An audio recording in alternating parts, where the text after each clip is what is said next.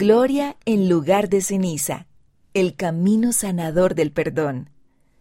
Por Christine M. G., segunda consejera de la Presidencia General de la Sociedad de Socorro. No tenemos que enfrentar nosotros solos las consecuencias de las acciones de otras personas, sino que también podemos ser sanados y tener la oportunidad de ser salvados del peso de un corazón contencioso y de cualquier acción que podría acarrear. El Señor nos requiere perdonar por nuestro propio bien, pero Él no nos pide que lo hagamos sin su ayuda, su amor y su comprensión.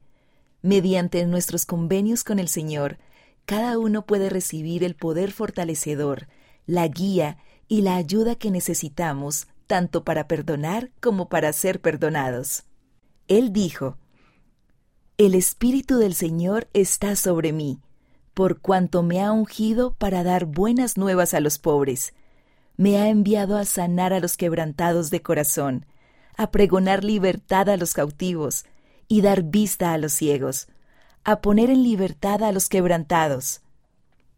A todos los que están quebrantados, cautivos, heridos, y quizás cegados por el dolor o el pecado, Él ofrece sanación, recuperación y liberación. Testifico que la sanación y la recuperación que Él ofrece es real. Jesucristo es su Mesías personal, su amoroso Redentor y Salvador, quien conoce los ruegos de su corazón. Él desea su sanación y felicidad. Él los ama.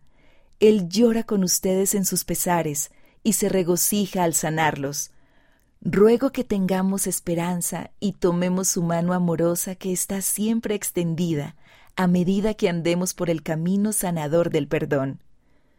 Mira el discurso completo en conference.churchofjesuschrist.org. Él llora con ustedes en sus pesares y se regocija al sanarlos. Christine M. G.